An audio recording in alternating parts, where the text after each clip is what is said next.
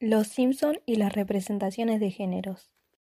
Aventura en China, uno de los episodios de Los Simpson que nos muestra el rol de la mujer, ser madre y la adopción. Los Simpson es una serie que además de entretener, en uno de sus capítulos podemos ver la crítica hacia la sociedad. En este caso nos centraremos en uno de ellos, la aventura en China, que gira en torno del deseo de Selma, una de las hermanas solteras de Marge, de poder ser madre.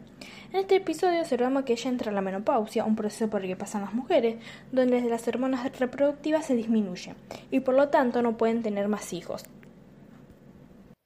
Entonces va a China a adoptar. En ese momento se da cuenta que necesita un esposo y hace pasar a Homero por su marido y le dan una bebé pero la terminan descubriendo. Después de un tiempo todos se organizan y se llevan a Lynn, la bebé que adopta. Y cuando se están por ir tiene una conversación con Madame Wu y la convence que ella puede criar a Lynn sola. Primero observamos la representación de rol femenino como madre. Se puede decir que el simple hecho de ser mujer te pone en el papel de madre. Selma, al ver que todas las mujeres tienen hijos, empieza a querer ser madre y de esa manera no terminar sola. También puede llegar a tener ese pensamiento, ya que desde hace tiempo la sociedad es la que te hace pensar que una mujer está para tener solamente hijos. En segundo lugar, observamos el rol de una madre soltera y el tema de la adopción. Ella decide adoptar sola. Vemos a lo largo del capítulo todas las dificultades que debe atravesar para poder serlo.